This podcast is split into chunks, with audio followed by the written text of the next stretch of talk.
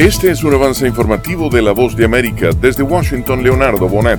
Las elecciones primarias en Michigan miden el pulso a los comicios presidenciales de noviembre en un estado que ha registrado márgenes mínimos de diferencia entre aspirantes demócratas y republicanos. Los republicanos elegirán entre Donald Trump, Nikki Haley y el pastor Ryan Binky, mientras los demócratas entre el presidente Joe Biden y el congresista por Minnesota Dean Phillips. La guerra en Gaza marca una tendencia entre los electores en el estado con más población árabe en Estados Unidos, con 310 mil residentes. Esta dinámica se pondrá a prueba en Michigan, el último estado importante antes de las primarias de supermartes y un estado decisivo en las elecciones generales de noviembre, que la última vez optó por Biden por solo tres puntos porcentuales cuando Trump perdió por casi 154 mil votos. Ángela González, Voz de América. En Colombia, las autoridades sanitarias monitorean el incremento de casos de dengue en el norte de Santander, región que limita con Venezuela. Ya estamos en 1.399 diagnósticos de dengue. Cifras que superan los 285 casos de dengue contabilizados en 2023 por el Instituto Departamental de Salud en colombianos y venezolanos. Las autoridades de salud adelantan campañas para prevenir el contagio de esta enfermedad. Según el Instituto Departamental de Salud de Norte de Santander, se realizan jornadas de fumigación para contrarrestar el incremento desmesurado de los casos de dengue. Jair Díaz,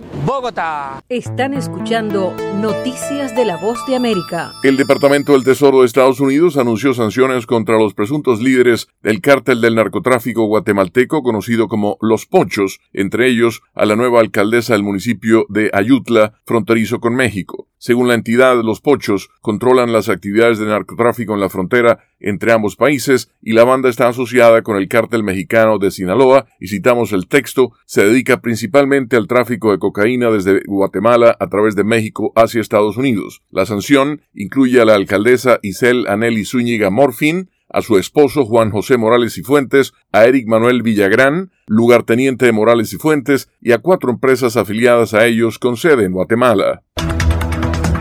La información de lo que sucede en Estados Unidos y el mundo a través de la voz de América. Las noticias. El secretario de Justicia aseguró que el débil sistema migratorio juega a favor de las pandillas. La voz de América en radio, televisión e Internet. Un mundo de información. Y al cierre, Mitch McConnell, el líder de la minoría en el Senado y el dirigente con más años de servicio en la historia y que mantuvo su poder frente a dramáticas convulsiones en el Partido Republicano durante casi dos décadas, dejará su cargo en noviembre. El republicano, que cumplió 82 años la semana pasada y quien llegó al Congreso en 1985, tiene asegurado su lugar en la historia política estadounidense. Este fue un avance informativo de La Voz de América desde Washington, Leonardo Bonet.